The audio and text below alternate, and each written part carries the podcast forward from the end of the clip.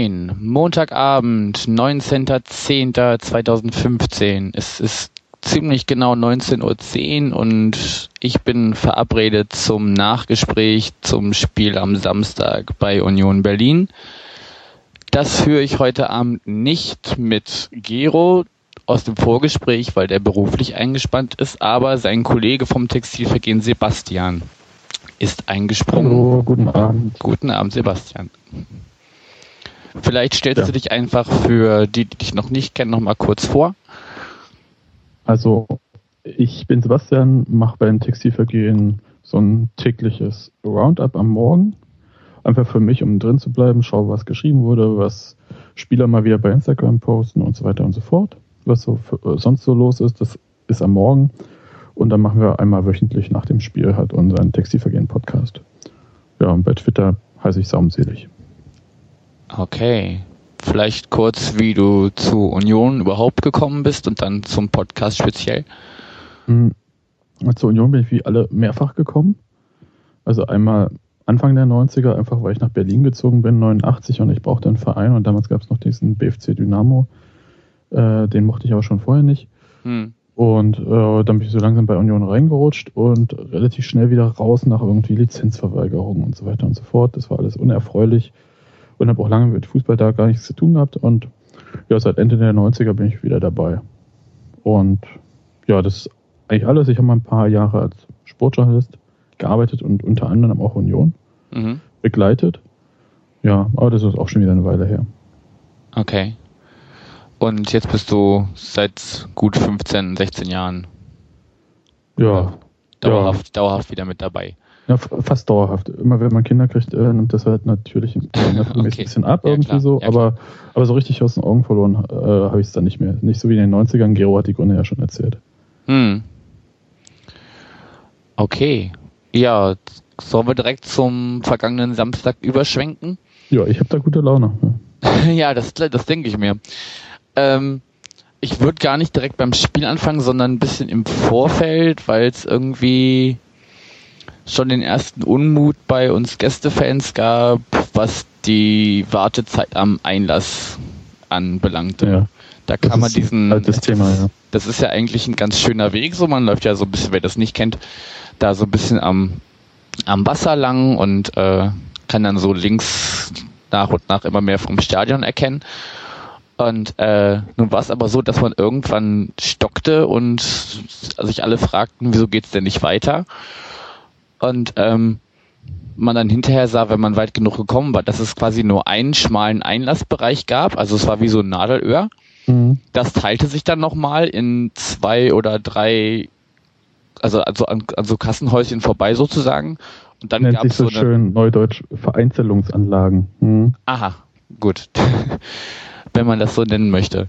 Ähm, ja, und dann dauerte es einfach eine gefühlte Ewigkeit. Also wir standen um Viertel vor eins immer noch, weiß ich nicht, gefühlte 100 Meter vom Eingang entfernt, haben es dann zum Glück noch zum Anpfiff reingeschafft, aber ja, naja. also das ist ein Riesenthema. Ja. Äh, ihr habt auch das äh, Plakat auf der äh, Waldseite gesehen, äh, wo die Ultras von Union gleiche Rechte auch für Gästefans gefordert haben.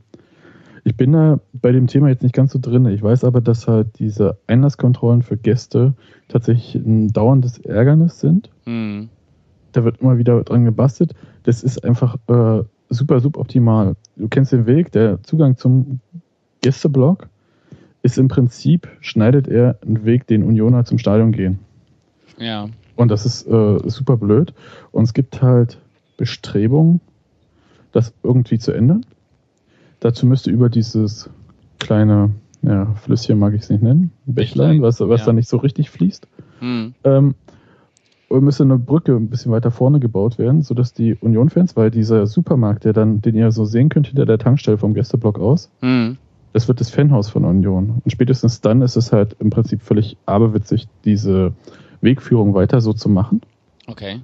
Und äh, die Frage ist natürlich wie immer, wer zahlt denn den Bau dieser Brücke auf öffentlichem Gelände? Ja. Ja.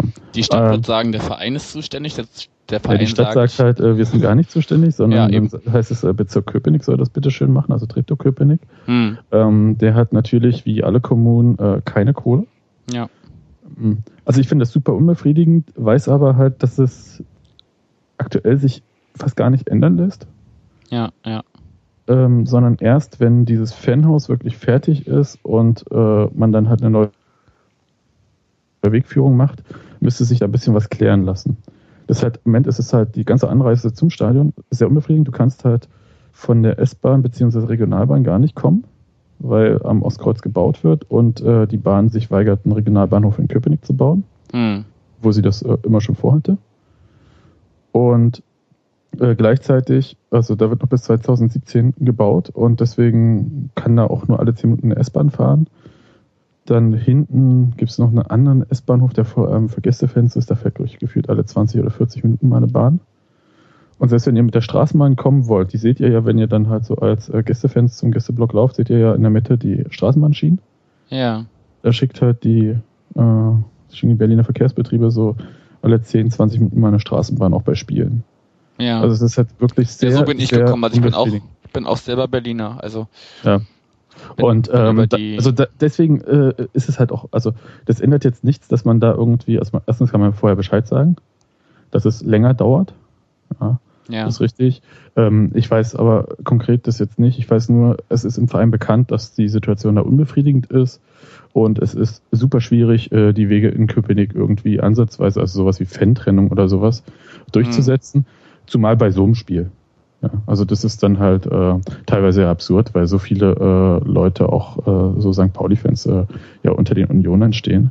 Hm. Das ist ähm, ja Quatsch, da eine Fan-Trennung irgendwie ansatzweise durchsetzen zu wollen. Ich glaube, da hat die Polizei ähm, immer mal zu tun gehabt, weil nicht jeder dann halt doch so friedlich war, wie es immer nach außen aussieht. ja.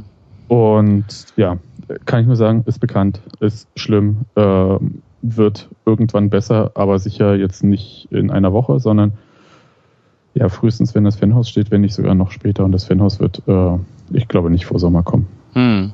Na, Im schlimmsten Fall müsst ihr das so machen wie beim Stadion selber, müssen einfach die Fans mit anpacken und sich da. Ja, aber du kannst halt, äh, also du musst halt schon so bestimmte Regeln wie Baurecht einhalten. Hm, na klar. Ähm, so eine Brücke baut sich, also wenn da vor allem viele Leute rüber wollen, in dem Fall wäre die Brücke halt für die Union-Fans, damit halt äh, für die Gästefans so ein bisschen freierer Weg zum Gästeblock ist. Ja. Ähm, ja, also ich bin da noch nicht begeistert und bin ehrlich gesagt auch sehr gespannt, was sich da wirklich einfallen lassen wird. Also was die Leute sagen, was man dazu macht. Aber ähm, die Klagen höre ich immer, wenn der Gästeblock voll ist. Hm. Na, vielleicht hat sich da ja schon was getan, wenn wir nächste Saison wieder zu Gast sind. Ich kann euch aber sagen, Ja. auch Unioner, ähm, also ich war über eine Stunde vorher im Stadion, äh, einfach um gut zu stehen. Ja. Insofern, ähm, also bei so einem Spiel ist das halt sowieso, da kommt man nicht eine Viertelstunde vorher oder eine Stunde vorher irgendwie am Bahnhof an und äh, läuft dann gemütlich rüber. Das macht man bei anderen Spielen mal. Hm. In dem Fall äh, war das halt alles ein bisschen sehr zeitiger. Ja, das kennt man aber auch vom Millantor, dass man sich da frühzeitig ähm, sein, Plätz, sein Plätzchen sichern muss, damit man auch seine Bezugsgruppe hat. Und naja. Ähm, genau, also wie gesagt, Wartezeit, dann ging es weiter. Und wenn man dann an den Ort dann angekommen war, ähm, habe ich feststellen müssen, also bei mir ging es relativ schnell. Bei mir war so, so klassisch, ne, einmal in die Taschen geguckt, äh, Ja, abgetastet, Adler- fertig. Und wenn man dann aber vor- durch ist und auf seine Kumpels wartet, ähm, stellt man fest, okay, der eine muss noch das ganze Portemonnaie auspacken, muss Mhm. noch richtig zeigen, was hat er in der Mütze drin. Also das war ein bisschen, da gab es keine, ge- gefühlt keine einheitliche Linie, die da ja, im Weg das gefahren ist, wird. das ist allerdings normal bei äh, Security, dass du sowas wie eine einheitliche Linie nicht machst, sondern sowas wie ein Zufallsprinzip irgendwie, ich so weiß stich, nicht, stichprobenartig. Ja, so dass sich halt keiner irgendwie sicher sein kann. Also wenn du anfängst, irgendwie alle komplett äh, zu Dann dauert die Zeit noch länger, ist klar. dann dauert es noch länger. Ja, also aber ich habe wirklich, ähm, ich müsste da mal forschen, weil wie gesagt, mich hat das Transparente von der Waldseite dann halt auch ein bisschen, ja, nicht aufgeschreckt, aber äh, aufmerksam gemacht auf dieses prinzipielle Thema äh, Gleichbehandlung Ja, Gästefans, Heimfans. Und es ist halt auch ein Thema, was eigentlich auch Union fordert. Weiß ich aber nicht, wie das halt ist. Manchmal gibt es halt Auflagen von äh, DFB. Ich Hm. weiß nicht, wie das genau ist. Das letzte Mal ging es eventuell bei Gästefans um eine Choreo, die nur gestattet werden sollte, wenn die Namen abgegeben werden. Okay. Und äh, ihr kennt das Problem mit den Choreos, ja, dass da halt äh, im Normalfall auch die Pyro drin steckt. Ja. Ähm, Gerade bei Auswärtsfans, bei Heimfans ja eher nicht. Und dann, ja, ich weiß noch nicht, wie ich damit umgehen soll und wer wofür verantwortlich ist, das m, möchte ich gerne mal rausfinden. Aber das kann ich euch jetzt nicht sagen. Hm. Naja, wird wahrscheinlich immer irgendwie Diskussionen geben. Es sorgt halt nur für den, bei dem einen oder anderen für ein bisschen mehr Unmut noch, wenn er eh schon ewig gestanden hat und dann wird er auch noch gefilzt bis auf die Schuhe oder keine Ahnung. Ja. Naja, aber das wird man nicht, wird man nicht vermeiden können. Okay.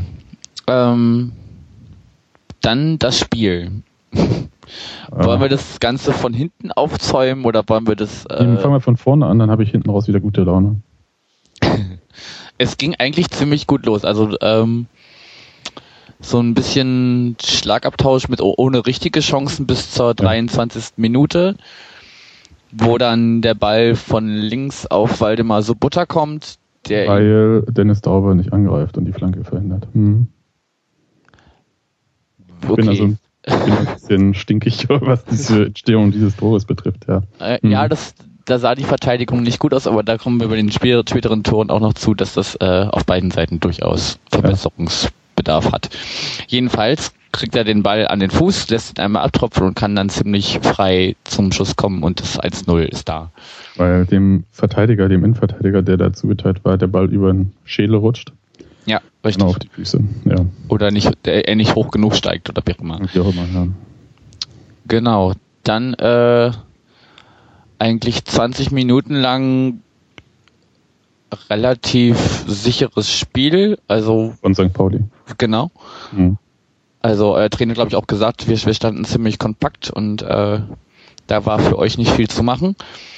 Dann Ja, kam aber Relativ gut hat die Verteidigung von äh, euch so alles, was so an Offensivpotenzial war, ja, abgedeckt, sodass im Prinzip das gesamte Passspiel von Union sich zwischen dem Sechser, diesem kleinen Errol Senulahu, und den zwei Innenverteidigern abgespielt hat. Ich glaube, alle drei hatten so die meisten Ballkontakte von Union in der ersten Halbzeit. okay. Ähm, besagter Sechser, wie auch immer er jetzt genau ausgesprochen wird, Errol und dann Senulahu ist wie 10-0. Äh, Ahu. 10-0 Ahu. Ja. Ähm, der in der 42. den Ball eigentlich nur reingeben will, ja, der dann aber so komisch verspringt, dass unser Torwart Himmelmann nicht genau weiß, ob er da jetzt hingeht oder ihn an sich vorbeitropfen lässt und der dann aber noch den Weg zum rechten Außenposten findet. ich habe das nicht Im ganz kapiert, warum äh, Himmelmann da vorbeigegriffen hat. Ist der Ball so schlecht gesprungen? Also haben wir Er wieder Maulwürfe gehabt? Oder? Das wäre ein altbekanntes Problem. ähm, nein, also ich habe mir vorhin die Highlights nochmal angeguckt und es, es sieht so aus, als wenn der er hingreifen will, dann tippt er aber kurz vor ihm nochmal auf Mhm. und verspringt ihm quasi so nach links weg, Mhm. Okay. so dass er quasi ins Leere greift. Und dann ist halt wirklich der Zentimeter genug oder die Zeitungspapierseite, die reicht, um dass das dann nach innen reinklatscht und nicht, Ja. nicht wie so oft im weiteren Spielverlauf auch mal das Aluminium trifft. Ja, So da dass ihn sieht dann im Nachfassen haben aus, könnte. Ja. Ja. da sah er wirklich nicht, da sah er nicht gut aus. Das stimmt. Ja, aber hm. also ich gönne dem kleinen Sechser von Union das, weil es war sein erstes Profitor und ähm, Okay. er, hat wirklich, er hat auch wirklich keine gute Partie gemacht und wurde dann deswegen halt ja auch zur Halbzeit rausgenommen. Wo, wo ist der hergekommen? Ist der Äh, aus eurer eigenen Jugend? Ja, wo ja, ist der ist aus der eigenen Jugend. Der ist jetzt schon nur zwei Jahre dabei und entwickelt sich. Okay. Und äh, eigentlich ich ist er ein bisschen so, eigentlich ist er ein bisschen auf dem Zehner unterwegs, ist äh, sehr dribbelstark, was aber auf der Sechserposition jetzt vielleicht nicht so gefragt wird. Hm. und ähm, soll jetzt mal eigentlich den Sechser ausprobieren, weil die Fähigkeiten bringt er mit. Bisschen fehlt ihm die Robustheit. In dem Spiel hat man gesehen, dass er sich nicht so leicht von dem Ball trennen kann. Teilweise mangels Anspielstation, teilweise weil er dribbelverliebt ist. Okay. Ähm, er lernt. Ja, ist vielleicht ein bisschen zu vergleichen mit unserem Mark Statkowski, der auch lange im offensiven Mittelfeld oder im, ja, auch eher auf der Zehnerposition gespielt und jetzt seit, seit dieser Saison die Sechs spielt und da eigentlich auch aufblüht. Mhm. Mittlerweile auch. Leider. Das Mhm. ist auch nicht, ja, für, für den Gegner leider, aber für uns natürlich schön zu sehen, dass er da äh, anscheinend zumindest in der jetzigen Konstellation seine Position gefunden zu haben scheint. Äh, Der bringt auch die Galligkeit für die Sechserposition mit, muss ich sagen.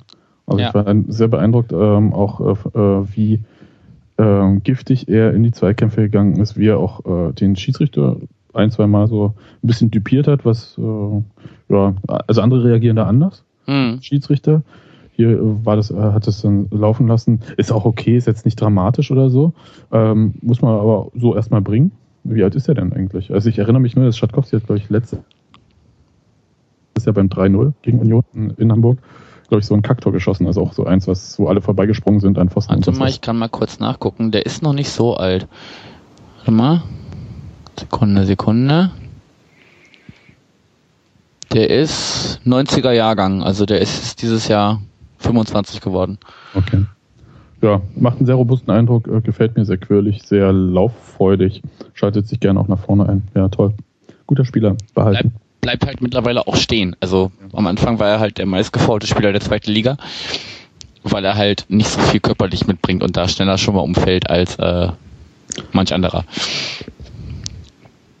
Okay, ähm, dann war gefühlt eigentlich, dachte man so, okay, man geht mit dem Unentschieden in die Pause. Ja. Ich hab's gehofft. Ja, dann kommt noch eine sehr unübersichtliche Situation. Na, unübersichtlich würde ich gar nicht sagen. Das war relativ einfach. Der Ball kommt lang und eigentlich geht er ganz normal ins Tor aus, weil da gar kein Spieler ist. Und Pico von euch. Achso, ja, das, das, das war, das war die, die Vorsituation, genau. Genau, versucht den Ball abzuschirmen und registriert halt irgendwie nicht den Ernst der Lage. Während äh, Michael Parensen der ist vielleicht ein Tick älter, ein bisschen erfahrener, aber ist halt auch jemand, der wirklich reinhaut. In Hm. dem Fall den Ball vor der Torauslinie irgendwie, also beziehungsweise der Ball war auf der Torauslinie, aber das ist ja nicht aus, ähm, wieder reinhaut und dann Ja. kommt irgendwie Maxi Thiel, kurze Ecke, Tor. Hm. Hätte man äh, aus Picots Sicht äh, besser lösen müssen. Und der war dann auch zur Halbzeit drin geblieben, ne? Der ist auch zur Halbzeit raus gegen Meier, ja. Nun muss man sagen, der ist noch nicht äh, so lange bei uns. Ich weiß es gerade gar nicht. Hat mir offensiv gut gefallen, aber also dieser Zweikampf, ähm, den darf er eigentlich nicht verlieren. Er hat äh, einen Mhm. absoluten Geschwindigkeitsvorteil gegenüber Michael Paaren. Also wenn beide gleich starten, ich glaube, der nimmt auf 10 Metern dem 2, 3 Ja. Meter ab. Der bringt halt körperlich viel mit, das stimmt. Also, Und ähm, das darf er da halt eigentlich nicht machen. Da muss er den halt ins. ja, äh, das ist Zeit- vielleicht ein bisschen der, der mangelnden Erfahrung. Zweitliga-Erfahrung. Ja. Also deutsche zweite Liga. Ich weiß es gerade aus dem Kopf nicht, wo er vorher gespielt hat.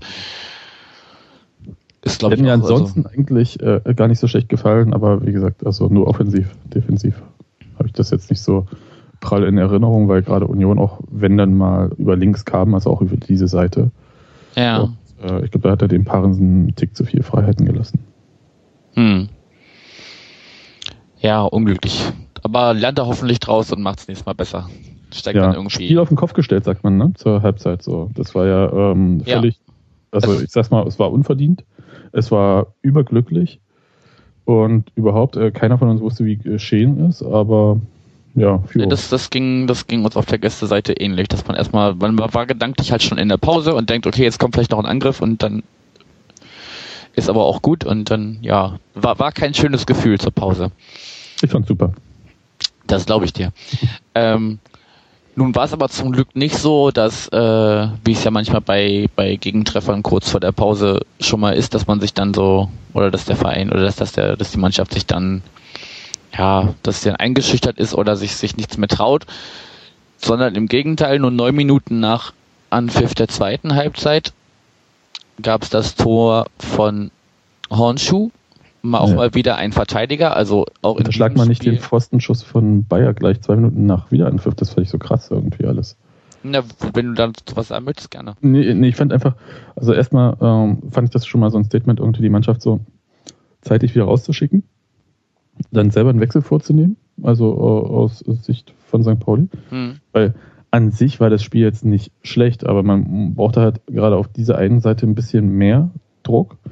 Ähm, und das ist dann halt der Spieler, den man einwechselt, zweimal einen Pfosten schießt. Okay, es ist Pech, aber es Du meinst jetzt den, den Freistoß, ne? Ja, genau. Und der hat, ich fand, St. Pauli war 20 Minuten aber so dermaßen überlegen und ich habe die ganze Zeit überlegt, was ist denn eigentlich mit Union los, die ja die auf der sechster Position gewechselt haben, um mehr Stabilität äh, und äh, Struktur in den Aufbau zu bekommen. Aber die kamen ja überhaupt nicht dazu irgendwie. Also da, die zweiten Bälle sprangen zu St. Pauli und ähm, ja, das war alles irgendwie unglücklich. Mhm. Und ähm, ja, also die beiden Tore, also erster Ausgleich und dann äh, das dritte war die, die Ecke mit äh, Rücken, ne? Wo bist du jetzt genau? Beim 3 zu 2 für euch. Beim 3 zu 2 schon, genau. Ja. Ja, die Richtig. waren total folgerichtig, die waren hochverdient. Äh, kann ich überhaupt nichts sagen. Ich habe mich da über nur ein bisschen gewundert. Hm. Also ja. diese Passivität ähm, und gleichzeitig, äh, also die Passivität, die Union hatte, und gleichzeitig haben sie halt nicht in die Zweikämpfe gefunden, die St. Pauli halt alle quasi fast durchgehend gewonnen hat. Hm. Ähm, eigentlich erstaunlich. So. Ja. Aber naja, also wie gesagt, von, von, unserer Warte aus gesehen war es schön, dass äh, die Mannschaft sich quasi nicht aufgegeben hat, sondern im Gegenteil sogar das ganze Spiel nochmal gedreht hat. Ja. Also, obwohl es sich ja schon kurz vor der Pause einmal auf den Kopf gestellt hatte. Also, wenn man jetzt nicht wirklich Fan von einer von beiden Seiten wäre es auf jeden Fall als Zuschauer, als neutraler Zuschauer ein schönes Spiel. Einfach viele, viele Tore und, und, und viel hin und her. Und ja, aber es war halt nicht ganz gleichberechtigt. Also äh, es war nie so, irgendwie, dass ich das Gefühl hatte, dass beide Mannschaften so in der Balance sind. Also die ersten 20 Minuten vielleicht, wo mhm. man sich so ein bisschen so äh, neutralisiert hat. Aber ansonsten war das Spiel eigentlich nie in so einer richtigen Balance, weil relativ zügig nach diesem 3 zu 2 für St. Pauli. Durch Dudiak ja, in der zweiten, äh, 72. Genau. Und dann war es irgendwie mit der Herrlichkeit bei euch auch vorbei. Und zwar sehr schnell. Und eventuell lag es daran, also äh, an einer doch, muss man sagen, sehr radikalen Umstellung, die der Trainer vorgenommen hat bei Union. Der hat, ähm, warte mal kurz, der hat einen Innenverteidiger rausgenommen und äh, Dennis Daube. Okay. Und hat dafür einen zweiten Stürmer gebracht und mit drin einen rechten Mittelfeldspieler. Und hat so umgestellt, dass im Prinzip nur noch zwei Verteidiger da waren also Toni Leistner und dann entweder Kessel oder Fürstner. Mhm. Und äh, sechs Mittelfeldspieler und zwei Stürmer. Und aus dieser Wucht konnte sich St. Pauli eher nur selten befreien und hat dann aber auch die Kontermöglichkeiten noch nicht sauber gespielt. Also insofern. Ähm, Union hat dann halt ein bisschen Pech im Abschluss. Okay. Aber das, das ist halt so ein Move irgendwie. Ich habe gestern schon bei uns im Podcast gesagt, dass der Trainer so all in gegangen. Also ja.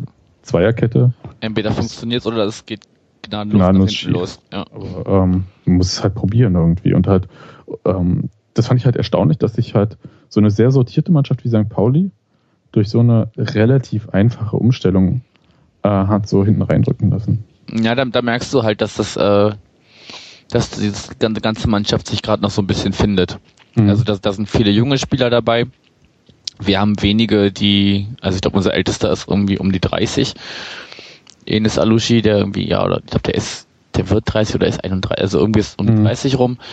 Und die meisten sind halt irgendwie Mitte, Ende 20 oder halt auch ganz viele aus der eigenen Jugend jetzt hochgekommen zu dieser Saison. Also da, da fehlt einfach noch dieses, dieses Gesamtbild, was sich aber durchaus findet, immer, immer mehr. Ja, ich fand also Spielaufbau, da kann man ja jetzt echt nicht meckern. Das ist schon gutes gehobenes Zweitliganiveau ist vielleicht jetzt nicht konstant und ist vielleicht jetzt individuell äh, von der Stärke der einzelnen Spieler jetzt nicht so herausragend. Hm. Also so, dass man sagt, irgendwie ist ein Muss, dass man da oben landet. Ja. Aber an sich, also das, was die Mannschaft, ich, also ich bin ja persönlich sehr erstaunt, dass wenn man St. Pauli äh, letzte Saison vergleicht mit äh, wie das Auftreten jetzt ist, ist doch äh, sehr erstaunlich. Ja, ich glaube, weil, einfach so eine irrsinnige Last erstmal mhm. vom Herzen gefallen ist. Ja. Und sie jetzt einfach viel, ich meine, man sagt ja nicht umsonst, wenn du da oben stehst, spielst du auch viel befreiter auf so. Das hat vorher keiner erwartet, dass sie da jetzt nach dem, was haben wir jetzt, elften Spieltag gehabt, mhm. Dass sie da immer noch unter den Top 5 sind. Und naja, ich glaube, da, da spielt es sich einfach viel befreiter und dann kannst du auch mal Sachen versuchen. Ja, also diese Selbstsicherheit kommt da sicher und ähm, es gibt halt auch den Vorteil, dass man so eine gemeinsame äh, Vorbereitung gemacht hat. Ja. So eine richtige. Ist ja bei Union jetzt nicht so glücklich gelaufen, ähm, diesen Sommer. mhm. indem er dann den Trainer, der die Vorbereitung gemacht hat und den Kader zusammengestellt hat, äh, relativ zeitig entlassen hat. Und Sascha Lewandowski macht gefühlt gerade eine Vorbereitung im laufenden Spielbetrieb. Okay. Und das ist schon äh, auch sehr interessant. Also der hat da verfolgt ein bisschen einen Plan. Also indem er halt erstmal so eine relativ enge Mannschaft spielen lässt und das dann halt Stück für Stück um Spieler erweitert. Aber halt als neuer Trainer in einer Krisensituation willst du dich halt erstmal auf bestimmte Spieler verlassen, dann lässt du die häufiger spielen mhm. und äh, übst dann halt bestimmte Sachen ein. Naja, das ist halt so der äh, Status, wo sich Union befindet und den werden sie meiner Meinung mindestens bis zur Winterpause auch halten. Ja, ja und dann, dann schaut man, was man vielleicht noch individuell verändern kann oder auch nicht. Ja, ist jetzt nicht so, dass da ein Festgeldkonto, glaube ich, bei Union gibt. Okay. Ähm, wir waren noch nicht ganz durch mhm. mit dem Spiel, denn eigentlich war es ja bis zur 75. oder 80. Eigentlich hätte man auch abpfeifen können aus, aus St. Pauli-Sicht jetzt. ja, das ist natürlich sehr bequem, so bei Führung. Äh, da guckt man dann nicht mehr so auf die Zeit so richtig. Ähm, ja, aber, aber dass das Thema Zeit war auf jeden Fall, also viele haben halt, ich weiß nicht, ob es jetzt im Endeffekt stimmte, aber zumindest in der Situation selber hat der Schiri halt wirklich noch einen ganzen Ticken länger spielen lassen ja, als hat er. Hat 93 Minuten. Statt, statt, statt vorgeschlagenen, vorgeschlagenen 92, ne? Nee, drei, drei waren angezeigt, aber ähm, das ist aber auch jetzt, also so viel war es dann halt auch nicht, ich glaube anderthalb Minuten mehr. Hm. Und ähm, im ja, hat er halt Robin Himmelmann auch äh, mehr als sechs Sekunden gegeben, um den Ball abzuschlagen. Insofern fand ich das jetzt, äh, das war jetzt nicht so, ich sage, äh, er hat so lange gegeben, bis Union wirklich mal ein Tor gemacht hat. So fühlte es sich halt an. Ja, das verstehe ich. Also vom Spielverlauf verstehe ich äh, den Groll von äh, St. Pauli-Fans. Aber ähm, man kann halt nicht als Mannschaft darauf pochen, wenn man dann halt äh, auf Zeit spielt, was völlig das gute Recht ist, hm. ähm, dass man dafür dann noch belohnt wird. Also da fange ich jetzt so ein bisschen Colinas Erbenmäßig an zu reden. Aber ähm, das äh, ist ein bisschen schwierig zu verargumentieren. Also man hätte ja auch schneller spielen können. Wollte man aus guten Gründen nicht. Das macht jede Mannschaft so. Hm. Ähm, der Schiri hat drei Minuten durchgegeben, hat dann länger spielen lassen. Ich glaube, das gab so ein bisschen Zackmack wegen irgendeinem Einwurf da hinten noch bei der äh, Eckfahne beim Gästeblock. Und halt, wie gesagt, bei den Abschlägen ein bisschen. Ähm, Im Gegenzug hatte St. Pauli halt auch keine gelbe für Zeitspiel gegeben. Also ich fand das, ähm, ja, also mit dem Tor konnte da keiner rechnen. Hat der ja. Schiri so entschieden. Ähm, ist so, ist ein bisschen ungewöhnlich, dass er halt zweimal äh, nach dem Tor das Spiel nicht mehr anpfeift. Ähm, ja, das, war, das, das, kann man noch hinzu. Ne? Also wäre das jetzt, ich meine, wir sind es ja durchaus gewohnt, einen Ausgleich in der letzten Minute zu kriegen oder auch in der letzten Minute noch zu verlieren. Mal bei Union. Mhm. Aber ja, wollte gerade sagen, ne, letzte Saison lässt grüßen. Aber einfach durch diese, ne, auch in der ersten Halbzeit schon eigentlich war das, war das Ding schon gelaufen für, für die erste Hälfte und dann kriegst du den auch noch rein und dann in der zweiten Hälfte das gleiche Spiel nochmal. Das war halt, ich glaube, das, das, hat, das hat sich einfach summiert. Ja. Und dadurch gab es halt einen sehr, sehr großen Unmut. Verstehe ich. Ähm, ich. Ich fand den Schiedsrichter jetzt äh, in einer Sache eigentlich nicht so glücklich, das ist das, was ich vorhin auch schon angesprochen hatte. Ich fand ihn bei der Verteilung der persönlichen Strafen so ein bisschen, naja, so sagen wir mal, inkonsequent. Der muss ja kein Kartenfestival machen, das war jetzt nicht ein besonders hartes Spiel, das geht dann halt im Ganzen dann auch so in Ordnung irgendwie. Hm. Aber das fand ich irgendwie komisch, weil so, ach, naja. Aber das, ja, man regt sich dann halt über den Schiedsrichter auf. Letzten Endes, in der ersten Halbzeit war es halt so, dass der Angriff zu Ende gespielt wurde und äh, Pico den halt aber nicht halt so wahrgenommen hat als letzten Angriff. Ja. Und, ähm, am Ende da war Union geführt irgendwie mit acht oder neun Spielern vorne. Und bei ihm landet der und der hämmert den halt rein. Eigentlich wollte der Kopfball machen, der kann eigentlich gar nicht richtig schießen, hätte ich beinahe gesagt, den kann er schon, aber ähm, der ist eher so Kopfballspieler, Benjamin Kessel. Hm. Und ich fand das an sich eigentlich ganz gut, weil wir hatten äh, das Problem, dass er ähm, gegen Fürth einen späten Ausgleich geschossen hat, der dann aberkannt wurde, was ich bis heute nicht ganz verstanden habe. Und ähm, für Union ist das halt jetzt mal ein ganz gutes Gefühl, weil sie sonst halt immer diese Saison am Ende die Gegentore kassieren. Hm. Und das jetzt anders mal zu haben, also halt nicht zu führen und dann irgendwie den Nackenschlag zum Ende hinzukriegen, sondern mal umgekehrt irgendwie aus dem Unentschieden wie so ein Sieger rauszugehen, ist an sich ein gutes Gefühl. Hilft halt jetzt in der Tabelle nicht wirklich. Hm. Muss man jetzt auch sagen. Aber ich habe mich sehr gut unterhalten gefühlt, hatte mal wieder einen ähm, großartigen Torpogo. Alle haben ihre Becher verloren und äh, das Bier da drin. das war so, war so eine Belohnung für so eine wirklich sehr schwierige, langwierige, unerfreuliche Saison bisher, muss ich mal so sagen. Ja. Ja, wobei, du, wie du schon sagst, also es passt halt auch zu eurem Torverhältnis, was vorher bei 17 zu 17 lag und jetzt bei 20 zu 20 liegt. Ja, wir sind die viertschlechteste Abwehr und der viertbeste Angriff. Ah, ja. Hm. ja, jetzt ist ja. so ein bisschen die Waage. Ja, aber das ist halt jetzt nicht allein, also ich, das wird gerade so auch so diskutiert, irgendwie löchrige Abwehrunion und so. Ich bin da nicht so ganz der Freund davon, weil meistens sind es Fehlerketten, wo am Ende halt auch ein Abwehrspiel einen Fehler macht, aber es fängt halt vorne an. Hm.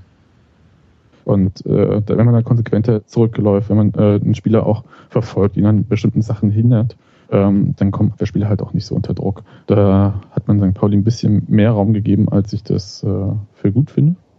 Also es gab viele gute Chancen für St. Pauli. Ja. Ähm, Habe mich ein bisschen gewundert, dass die halt so nicht, also gab es halt wie gesagt Pech mit den äh, Pfostentreffern, aber das, ja, was soll ich sagen? Also man, man hätte es aus St. Pauli-Sicht halt vorher definitiv äh, zumachen können, das Spiel. Und das ist nicht passiert und das ist eigentlich äh, das, worüber man so aus eurer Sicht, glaube ich, nachdenken muss. Hm. Ähm, so ist auch ein Ding, was ich bei Union so vermisse, äh, so ein Spiel halt dann zuzumachen. Also so einfach den Gegner auch das Gefühl zu geben, hier ist heute für dich nichts zu holen. Ja. Und das, äh, ich glaube, da sind beide Mannschaften noch nicht so weit und ähm, aber es sind auch viele in der zweiten Liga nicht so weit. Ja. Ja, also ich denke auch, unterm Strich, egal wie es jetzt zustande gekommen ist, ist ein Punkt für beide in Ordnung. Ja. Beide hätten da ein bisschen mehr tun müssen, um, um die drei Punkte zu Hause zu behalten, beziehungsweise mit nach Hause nach Hamburg zu nehmen. Ähm, ja, war halt sehr nervenaufreibend. Ich habe den Tag danach keine Stimme gehabt, weil ich mich entweder ich aufgeregt habe oder gefreut habe die ganze Zeit. Ja, das heißt ja, äh, Husten ist der, ähm, nee, Heißerkeit ist der Muskelkater des Unioners. Ähm, okay. Ja, also äh, ging uns genauso. Also es war so, es war doch sehr nervenaufreibend, aber ich war noch sehr, sehr lange erst im Stadion, dann auch am Stadion noch so draußen irgendwie in dieser Union-Tanke vor der vor dem S-Bahnhof. Und ich glaube, ich war bestimmt noch fast drei Stunden da, da hm. weil es einfach so, man ist halt nicht so wie geklatscht nach Hause gegangen, sondern es war. Es fühlte sich gut an. Es fühlte sich gut an. Also ich habe auch das Gefühl, dass die Mannschaft halt so ein bisschen wächst. Da sind halt ähm, Sachen, die nicht funktionieren. Ja. Und die werden auch, äh, wie gesagt, nicht funktionieren, aber ich glaube nicht, dass man da jetzt irgendwie jetzt so von Abstiegskampf in dem Sinne reden muss. Mal schauen, wie es nächste Woche gibt. Ein Spiel gegen Paderborn. Da wird man sehen. So November, so. Mit Stefan Effenberg zu Gast.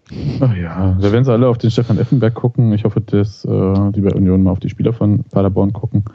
Ähm, ja, Stefan Effenberg, der ist halt an der Linie, der spielt halt nicht mit. ja. Gut. Ähm, was ich dann noch hatte, wie gesagt, Unmut in der dann, wie was war's dann, 93. Minute. Und irgendwie habt ihr ja, also zumindest, soweit ich mich erinnere, zum letzten Mal habt ihr den Gästebereich auf jeden Fall umgebaut. Ja. Weil letztes Mal war es so, du hattest einen Steherbereich, wenn du, wenn du die, die, die, genau, einen Stehplatzbereich, einen Sitzplatzbereich. Und jetzt war es komplett Steher. Mit einer Plexiglaswand direkt zu Union-Fans. Richtig. Ähm, das war vorher anders. Es gibt halt irgendwie die Vorschrift, so und so viel Gästefans müssen auch Sitzplätze haben. Und das hat man erstmal getrennt. Und jetzt äh, sind die seit dieser Saison sind die Gästefans auf der Haupttribüne. Und zwar genau an der Kante dort, wo der Gästeblock auch ist. Ja. Und dadurch passen halt mehr Leute jetzt ins Stadion und deswegen kommt es überhaupt zustande, dass die alle die ganze Zeit von diesem Zweitliga-Zuschauerrekord für Union fabulieren. Ähm, na, na 22.000 noch was waren. Genau. Da ja, 22.000 paar zerquetscht, also knapp über 22.000. Ist eine Sache, die hatte dieses Stadion vorher auch schon irgendwie, aber das war halt, ähm, naja, andere, andere Zeiten, andere Zulassungen und so weiter. Okay. Ähm, DDR-Oberliga, da waren auch schon mal mehr drin. Hm. Und ähm, ja, ich hatte ein ganz gutes Gefühl. Ich stand gar nicht so beengt, wie ich das erwartet hätte. Ähm, das war eigentlich ein an sich ein ganz gutes Gefühl. Äh, eine, eine Sache ist mir noch über Twitter, äh, äh, habe ich gesehen, dass sich ähm, jemand von St. Pauli beschwert hätte, hatte, dass äh, Union die Tore von St. Pauli nicht angesagt hätte. Ähm, die wurden aber angesagt, das kann ich versichern. Also das, äh, da hat sogar der Stadionsprecher von Union, also ähm, auf Twitter auch geantwortet über seinen eigenen Account. Ähm, die wurden angesagt, jetzt, äh, er sagte jetzt nicht besonders euphorisch, das kann man ja verstehen. Mhm. Aber es ist halt so, die Akustik in diesem Stadion ist halt ein bisschen anders. Man denkt immer, man selbst ist super laut und die anderen machen nichts.